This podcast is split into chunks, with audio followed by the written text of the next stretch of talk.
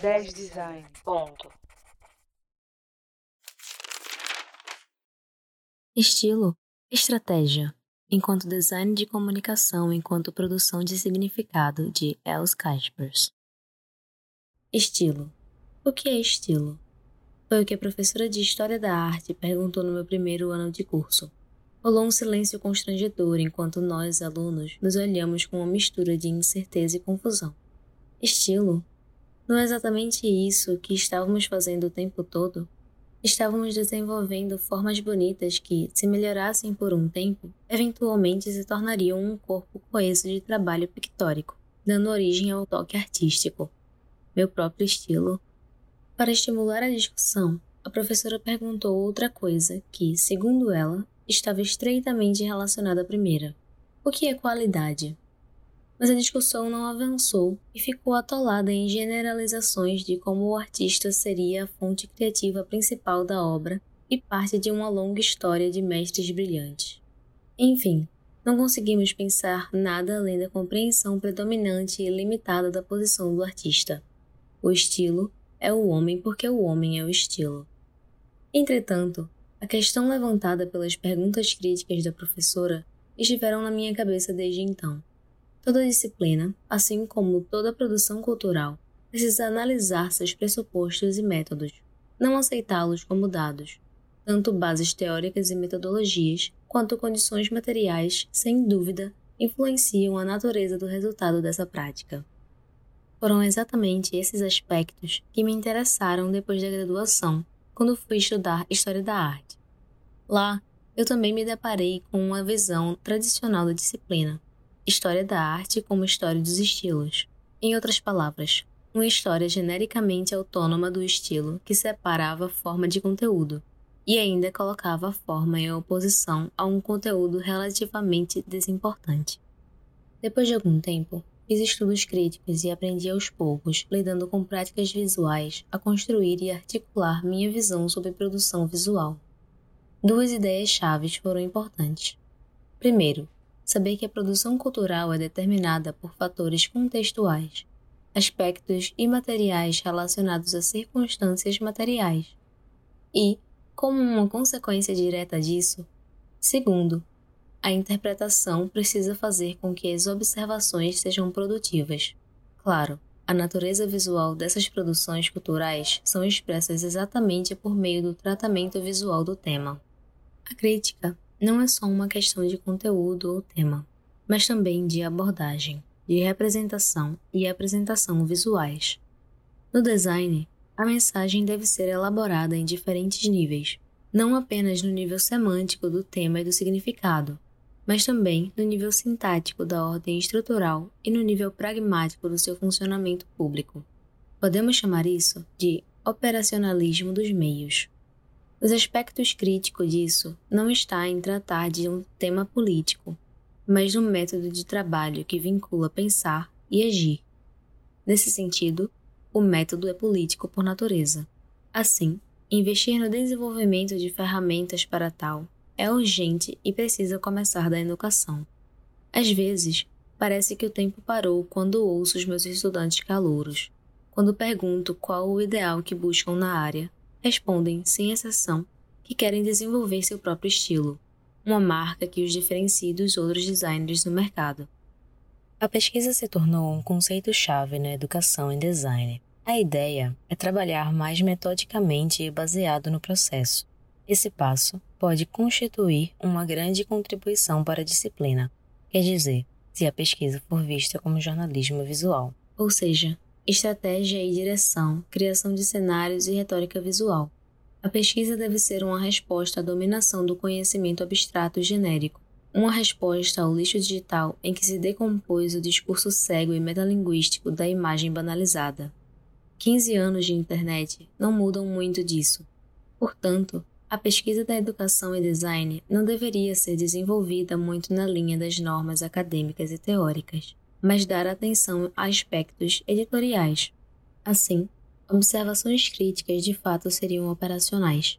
Em outras palavras, treinar a competência da linguagem visual em relação ao uso da linguagem visual. A situação atual da prática e da educação em design é, em parte, um legado do modernismo do século XX. O debate sobre arte e design nesse tempo foi dominado pelos ideais modernistas que queriam se manter atualizados com os conceitos de novidade e universalidade, funcionalidade e racionalidade. Mas, desde o começo, o programa modernista esvaziou a abstração e empobreceu o significado das reduções formais que o caracterizavam. No fim dos anos 60, houve um clamor forte por substância. Isso foi igual no design gráfico, que nesse momento do automodernismo se desenvolveu como uma área disciplinar autônoma, que foi muito bem sucedida em servir a cultura de consumo e organizar a produção eficientemente. Depois do 11 de setembro, esse clamor por significado também foi muito alto. Mas agora, nos tempos pós-modernos, se deu na forma de uma identidade de engajamento sociopolítico, e mais uma vez foi ouvido no design gráfico, na busca de um modo de sair do jeito quantitativo de pensar, que neutraliza e nivela toda forma de atuação humana com sua informação neutra, seus bancos de dados, diagramas, parâmetros e algoritmos. Se olharmos para esse processo em termos materiais, veremos que a transformação do modernismo para o pós-modernismo não foi uma ruptura, mas a expressão da lógica cultural de um mesmo sistema econômico. O modernismo é a cultura do alto capitalismo, e o pós-modernismo é a cultura do capitalismo tardio, mesmo que seus produtos pareçam estilisticamente diferentes um dos outros. Assim, é fácil entender por que todas essas tentativas críticas de lutar por mudanças falham tanto. A adoção de ideias independentes eventualmente levam à adaptação, canonização do significado e formação de estilo. Isso era verdade na poesia futurista de Marinette, como é verdade para os projetos do estúdio holandês Metahaven. Ainda hoje, o design gráfico é fortemente influenciado por ideias funcionalistas, especialmente seus métodos. A comunicação é vista como um processo linear para ações racionais transparentes que resultam em potenciais comunicativos muito limitados, na verdade, altamente empobrecidos. Isso não deixa nenhum espaço para formas de comunicação sensoriais e associativas. No modernismo, a lógica é que a forma mais bonita é aquela que serve seu propósito. O funcionalismo vê a separação da técnica entre forma e função como natural, em vez de uma construção cultural. Por isso, facilmente se coloca como verdade. Isso limita a função, a denotação, seu significado descritivo ou literal, e assim se considera algo objetivo, verdadeiro e belo. Mas isso tudo elimina a conotação, o significado associativo se torna um ruído no processo de comunicação considerado ilógico, fraudulento e feio. Passa a existir um submundo da conotação, o resíduo, o redundante, a excrescência, o excêntrico, o decorativo, o inútil. Não poderia ser diferente. Para o modernismo, a forma é um problema e o designer ficou parado olhando isso acontecer compram um pacote completo da mensagem uniforme que o funcionalismo produz e toma como objetiva. Isso até faz sentido se você vai projetar um semáforo ou um martelo, mas o campo da comunicação humana é infinitamente mais ampla e variada. Já no pós-modernismo, se reconhece que a relação entre forma e função é arbitrária, quase aleatória. Aqui, a ligação entre substância e forma é definitivamente rompida e o caráter do design muda de uma vez por todas. Tratamos da flutuação de significantes que circulam num jogo formal de produção de signos vazios. Aqui, a forma também é um espantalho. Os produtos desse designer podem parecer muito diferentes daqueles do design funcionalista, mas é discutível se o tratamento do conteúdo é tão diferente assim. Se for isso, o funcionamento da comunicação é basicamente a mesma coisa. Nessa situação atual, não é tão fácil desenvolver uma nova visão de designer. Muito trabalho substancial precisa ser feito para uma compreensão em que mentalidade e mediação não se separem uma da outra, nem podem ser separadas de um campo mais amplo de relações discursivas, sociais, tecnológicas e institucionais no qual o designer é um produto tanto quanto o produtor. Se qualquer coisa muda nas relações internas a esse campo, isso afeta a mentalidade e as possibilidades de mediação dos designers também. A mentalidade é o termo que vincula o pensamento à agência, que leva à ação. É muito mais do que a ideia corriqueira da atitude e posição individuais e da visão de autoempreendedor. Essas são muito limitadas, porque as ideias estão sempre conectadas à ação. Convicções não convencem a quem não quer que sejam acompanhadas de ações na realidade. Por isso, seria interessante pensar o papel dos designers como intelectuais práticos, que, enquanto trabalham nas mídias, produzem e distribuem conhecimento visual na nossa sociedade altamente desenvolvida de informações e serviços. A comunicação é um processo de circulação de ideias, pessoas e bens caracterizada pela interpretação. Isso significa que toda mídia requer um trabalho, as ações mais elementares conectadas com a produção são intervenções no material existente. Escrever, filmar e distribuir não existe sem trabalho. No design, não é diferente. A mentalidade sempre filtra a mediação e determina a natureza da comunicação. Por isso que uma visão clara do tema e da abordagem para o público é tão importante. A visão é desenvolvida com base no reconhecimento linguístico de que o intelectual tem a tarefa de falar a verdade, plenamente consciente de que isso é necessariamente matizado pelas condições naturais e materiais. Isso é uma mistura complicada. De um lado, mescla mundos privados e públicos, suas histórias e valores, além de posições que derivam da própria experiência. E de outro, inclui como tudo isso entra em um mundo social em que as pessoas debatem e tomam decisões. A abordagem para o público é desenvolvida em conjunção com isso. Além da mentalidade, esse aspecto público é uma característica fundamental do designer. Antes de terminarmos, duas perguntas permanecem. Qual a intenção desse tipo de significado? E como a mensagem deve funcionar? Essas respostas são uma questão de estratégia. Podemos compreender toda a obra como uma estratégia que trabalha com uma orientação a um objeto ou uma experiência. Os códigos que estão nela não são estruturas fixas, mas hipóteses temporárias operadas pelo indivíduo para entender a mensagem. E mesmo essa mensagem não é um dado, mas uma rede de delimitações com que cada um precisa lidar. Nesse sentido, o significado de uma obra é fluido, porque ele não está incorporado no objeto ou em sua estrutura, mas na dinâmica entre o produtor e o interlocutor em seu contexto. Então, o significado é sempre provisório, sua natureza é temporária, até que novos significados surjam em novas circunstâncias. Isso faz com que o espectador não seja um mero produto da obra, nem um mero produtor que está totalmente livre para criar qualquer significado no ato de leitura. Claro que não. Isso ignoraria completamente o texto como um trabalho retórico que está determinado a realizar algo. O que acontece é o contrário. O espectador encontra resistência na leitura. A obra aberta é construída para admitir uma pluralidade de leituras possíveis dentro de seu enquadramento ou seja, a obra como um campo de possibilidades rompe a relação tradicional entre a causa e efeito e elimina a comunicação como caminho unilateral de emissor para receptor. O que surge é uma configuração complexa de eventos possíveis que descontinuam e transformam a estrutura do trabalho. Essa transformação é a base de uma verdadeira comunicação.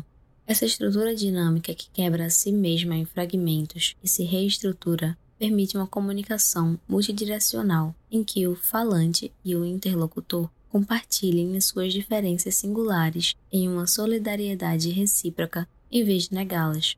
Um ato humano, livre, como conversar no cotidiano. Para distinguir a natureza do significado e do funcionamento comunicativo do design, proponho pensar nosso campo como uma estratificação social organizada em termos de significado, ou seja, como um espectro de estratégias que produzem efeitos sociais mutáveis quando empregados em condições mutáveis. Eu entendo que a estratégia significa uma prática comunicativa intencional baseada em uma mentalidade. sejam esses fatores conscientes ou inconscientes. Esse espectro pode compreender desde concepções mais fechadas até as mais abertas, mas não se presta para uma classificação histórica dos estilos como posições ideológicas. Funciona como uma escala flexível na qual o designer constantemente muda dependendo das circunstâncias. Essa definição incorpora os três níveis de elementos pragmáticos, semânticos e sintáticos. Juntos, são ferramentas precisas e articuladas que podem servir de base para as formas de ação metodológica e estratégica. Esses elementos dão conta de aspectos elementares da encomenda em suas relações, permitindo compreender como a comunicação visual produz sentido. Além disso, essa tríade é capaz de mostrar não apenas como a mediação visual produz e articula significado, mas também qual é a natureza do significado que é produzido em determinadas condições. Isso é o mais importante. Isso obriga a perguntar sobre a situação em que a encomenda foi feita, sobre a natureza das circunstâncias que nos levam a reformular o objetivo e o escopo do trabalho. Uma prática de design que opera dessa maneira é mais do que um procedimento ou uma metodologia que organiza o processo de maneira eficiente é uma estratégia que, deliberadamente, vai atrás da produção de significado, buscando o efeito específico, dadas aquelas condições específicas. A organização do espectro de comunicação em posições estratégicas é baseada na pragmática, o funcionamento que todo projeto tem. Se a perspectiva principal em que o designer opera é o que funciona, então isso implica a adoção de uma posição igual à do espectador, Deve haver uma ideia do contato com o espectador que contribua para determinar a natureza ou caráter dessa comunicação. Dependendo dessa visão, o modo que o projeto opera vai ser distinto. Pode ir desde reacionário e disciplinar a emancipatório e sugestivo. A dimensão semântica também pressupõe uma ideia, a interpretação do indivíduo. Essa ideia é expressa pela seleção da matéria-prima, seja livro, revista, pôster, exposição, site, app, filme. Toda mídia requer uma determinação de imagens, textos e objetos, entre outras coisas que representam o posicionamento da mediação, o resultado da mentalidade, e essa seleção pode ter sido feita consciente ou intuitivamente. O arranjo da matéria-prima de modo que possibilite uma transformação multissensorial e estratificada das linguagens da mídia é uma questão de sintaxe. A organização da hierarquia visual articula a matéria-prima em termos de conteúdo para reconhecermos o posicionamento e as escolhas em que se baseia. Essa organização pautada pelo conteúdo é, então, uma forma de edição visual e espacial. Isso constitui uma fundamentação conceitual e metodológica para um programa de prática de design que considera tanto cenário quanto forma. Assim, em vez de simplesmente espelhar sem pensar criticamente a realidade, o design se torna uma atividade estratégica que trabalha intencionalmente na tensão entre mentalidade e realidade comunicativa em direção à tarefa de organizar a realidade em uma forma significativa. Se concordarmos nisso, estamos muito longe de pensar estilo e estética da mesma maneira. Tão longe que confronto meus estudantes de design respondendo: Estilo? Peraí, estilo não existe. Nota: Esse texto foi traduzido e editado para leitura por Eduardo Souza. O texto original está publicado no volume 1 da Modes of Criticism, publicação editada por Francisco Laranjo em 2015. No texto original, a autora se refere especificamente ao design gráfico holandês, mas identificamos muitas semelhanças entre o diagnóstico dela e nossa realidade no Brasil. Por isso, omitimos as referências específicas à Holanda. O Day Design é uma realização da coordenação do Curso Superior de Tecnologia em Design Gráfico do IFPE, Campus Recife. Esse projeto é coordenado por Eduardo Souza, com os professores Josenaldo Barbosa e Elisete Coelho, e é produzido pelos estudantes Camila Van Lume e Rodrigo Vitor. Sua realização só é possível graças à educação pública proporcionada pelo Instituto Federal de Pernambuco.